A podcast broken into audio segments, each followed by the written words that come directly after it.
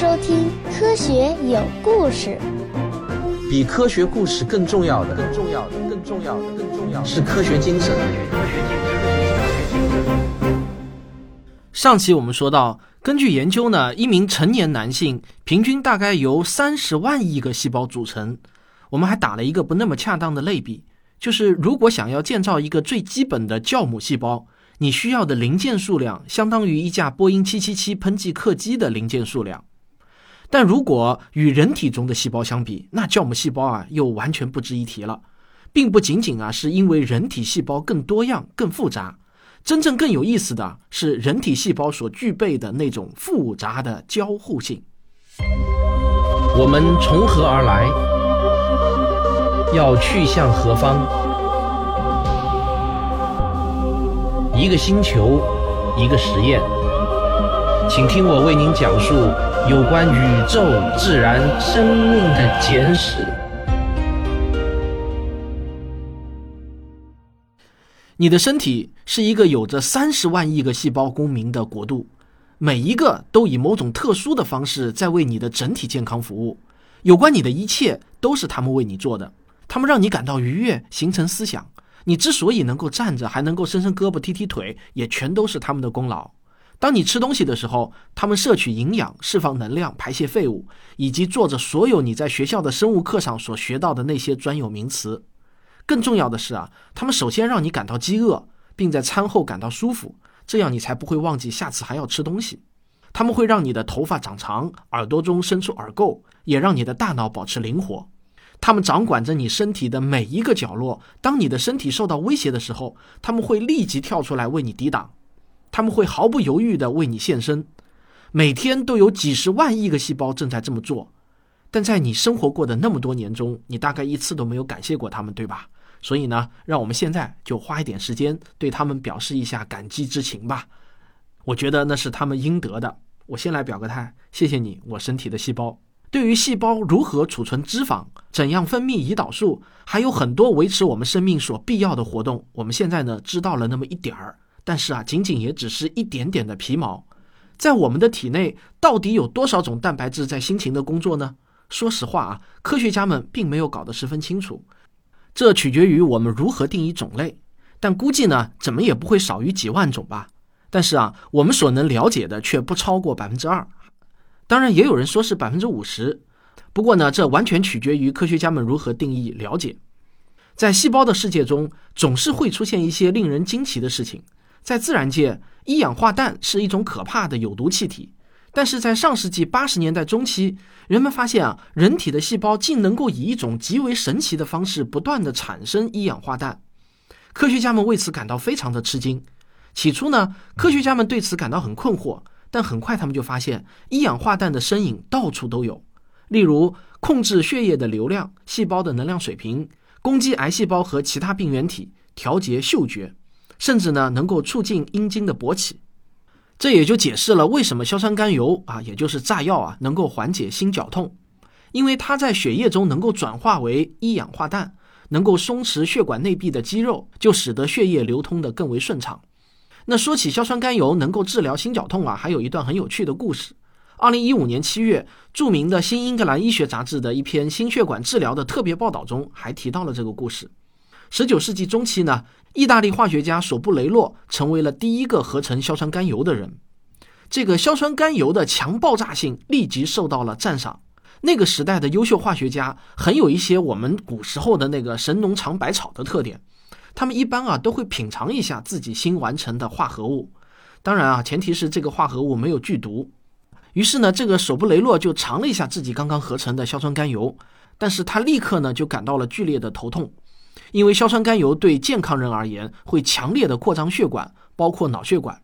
但是这个发现啊很快就被用在了临床上。到了十九世纪的六十年代，已经有药理学家和医生在使用硝酸盐的化合物来治疗心绞痛和高血压的患者了，并且这种疗法呢还被迅速的普及。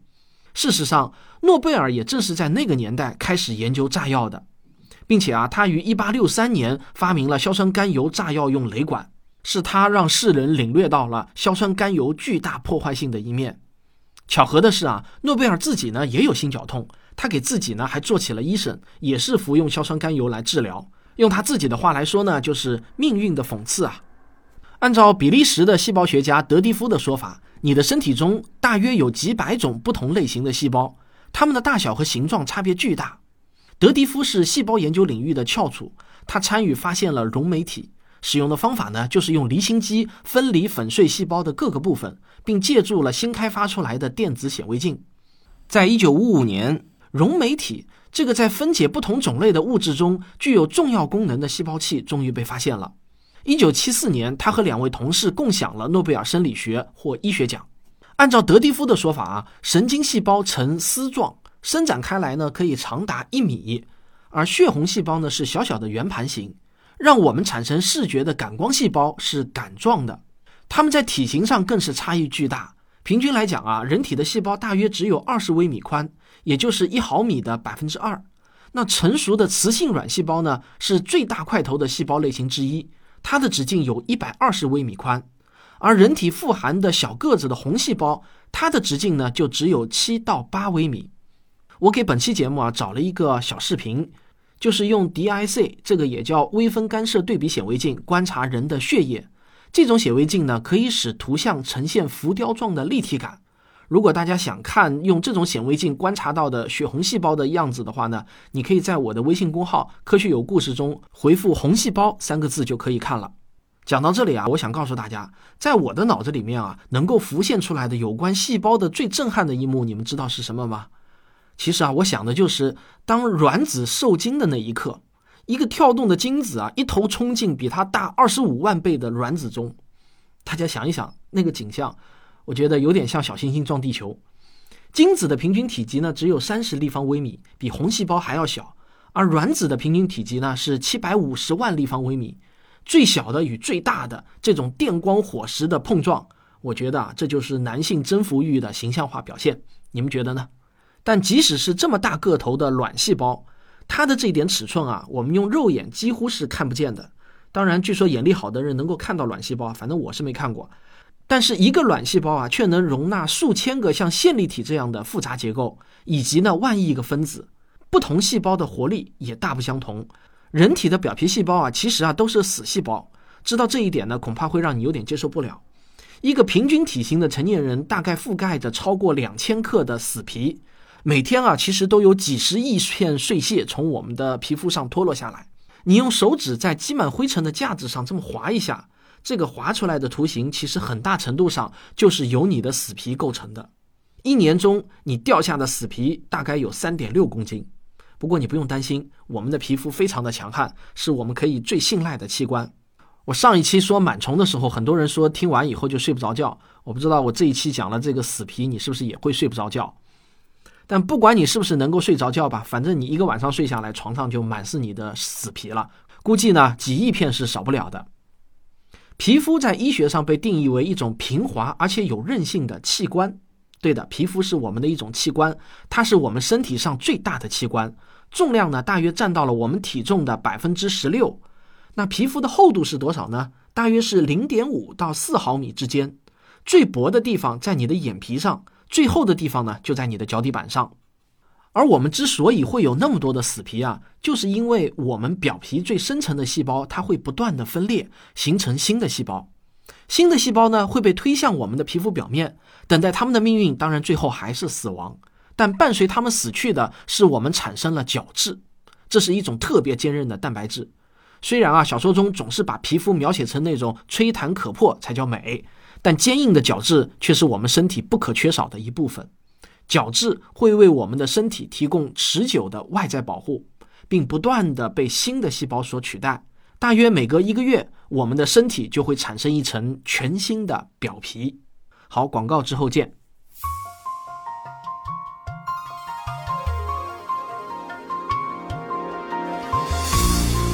我的收费专辑《环球科学有故事》已经全部更新完毕。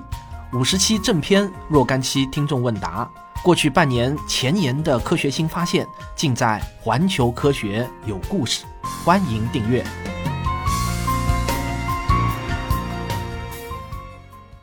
和我们的表皮细胞不同呢，大多数细胞的存活时间大约是在七到十年之间，而胰腺细胞的存活时间呢，大约是一年；肝脏细胞呢，可以存活一到一年半。但是它们的内部成分几天就会更新一次。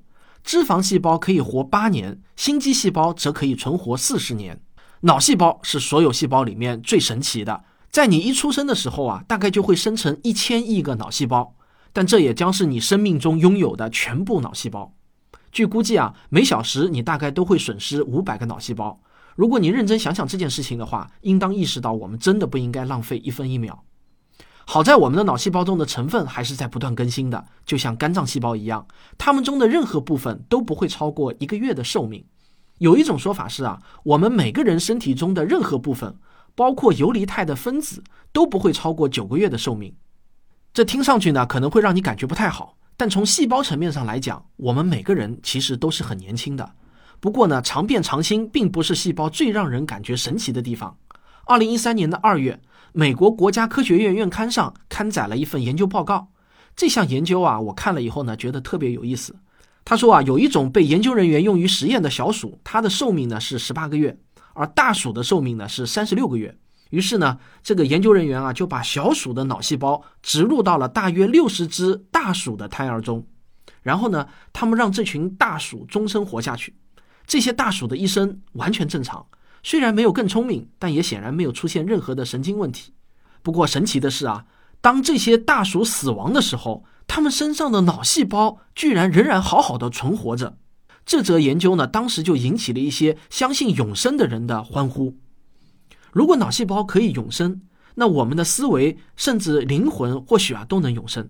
但是啊，实际上呢，我们应当知道，从动物实验成功到人体实验的成功，那还是有巨大的鸿沟的。其实呢，研究人员只是希望啊，他们这项研究能为大脑神经元移植的发展做出一点贡献。说不定呢，就能够用来治疗老年痴呆症或者啊帕金森症。而在科学史上，第一个描述细胞的人可能会让你没想到，他是谁呢？是胡克，就是那个一直啊跟牛顿争平方反比定律发现权的人。大多数人呢都以为胡克是个物理学家，其实呢，胡克活了六十八岁，取得了相当多的成就。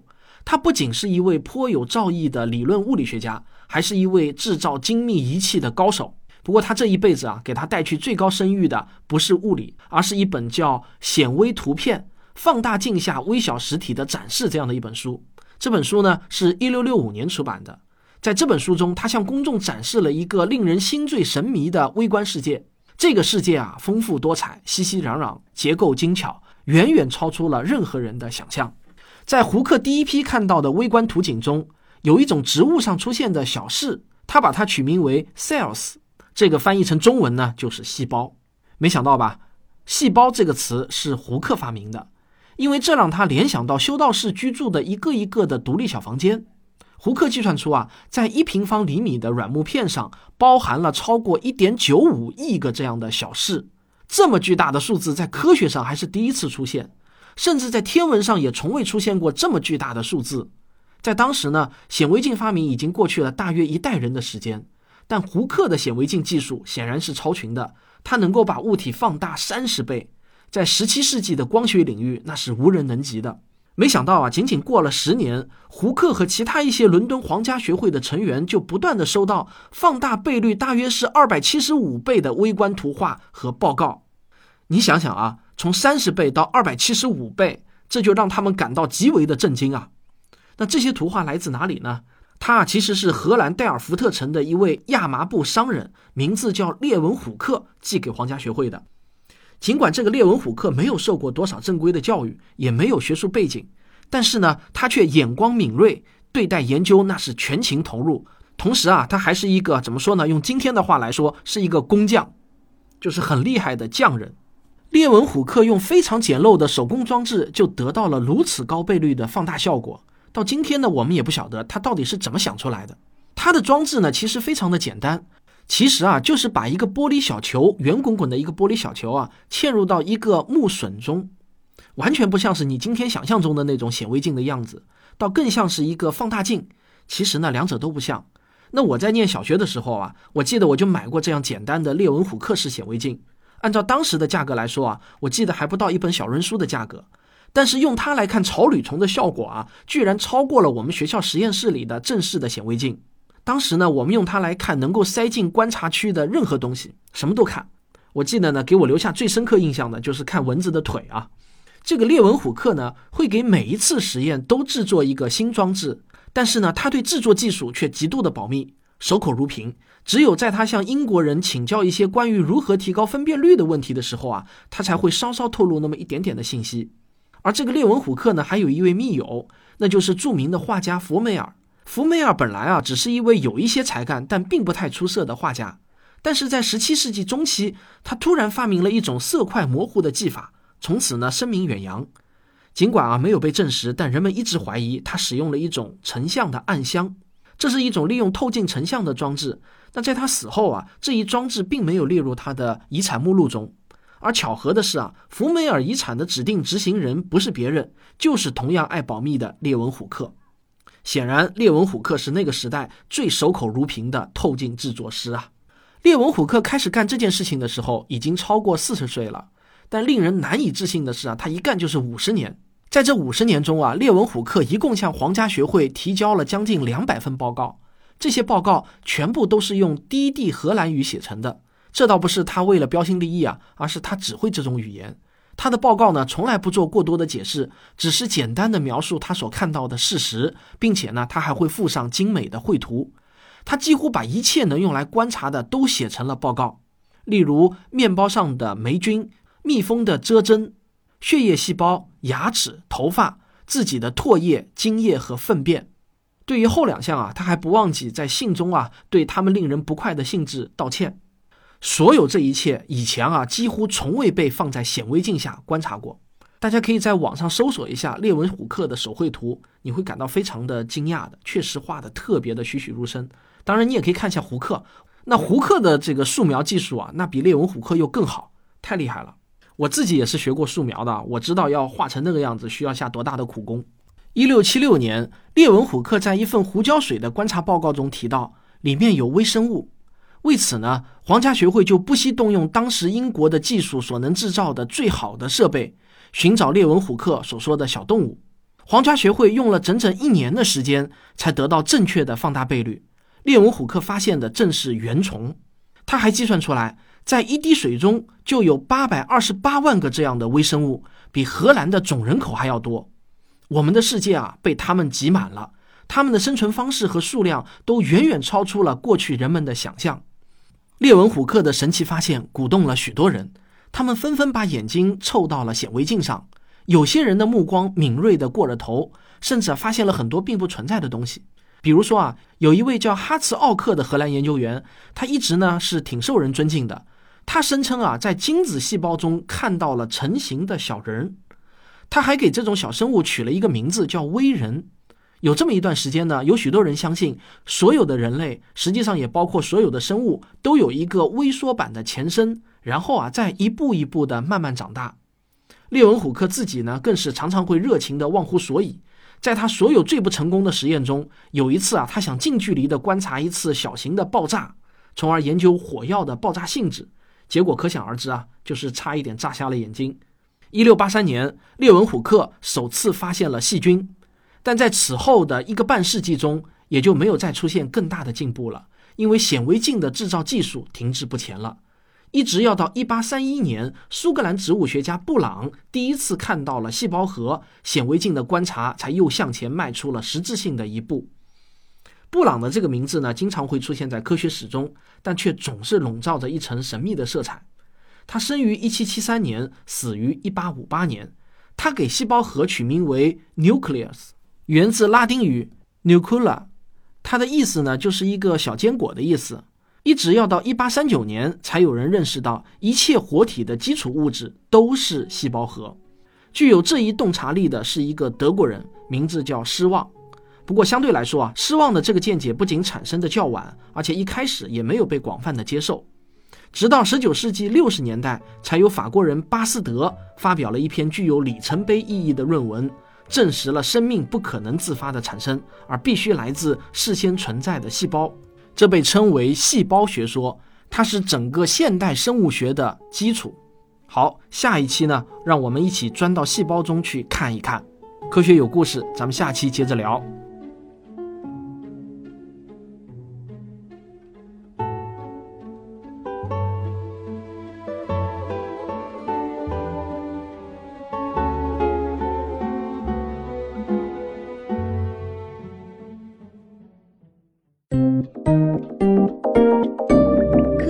声音。先提醒啊，这期节目有一个可以看的小视频，就是到“科学有故事”的微信公号中回复“红细胞”三个字啊，就可以看一段真实的红细胞的显微摄影。还有啊，我正在筹备拍摄我的第二部科学纪录片，就是破解恐龙灭绝之谜。那经过一番了解啊，在国内想拍到露头的 KT 线几乎是不可能的。上次我说的那个黑龙江的佳音啊，其实它也是在地下的，没有在地表能够露头的 KT 线。那整个中国境内呢，其实都没有好的拍摄地点。据说啊，全世界范围来说，最佳的拍摄地点是在加拿大的阿尔伯塔。但是啊，我不可能为了这一个镜头去一趟加拿大，对吧？所以呢，我就想问一下，有没有正在加拿大的听众愿意去一趟阿尔伯塔拍一点影像资料呢？让我用在纪录片中。那如果有的话，请与谭老师取得联系，他的微信和 QQ 啊都是四零零零零九五九。好了，谢谢大家，咱们听众有力量。好，如果你喜欢我的这个节目，请别忘了点赞、分享和评论。咱们啊，下期再见。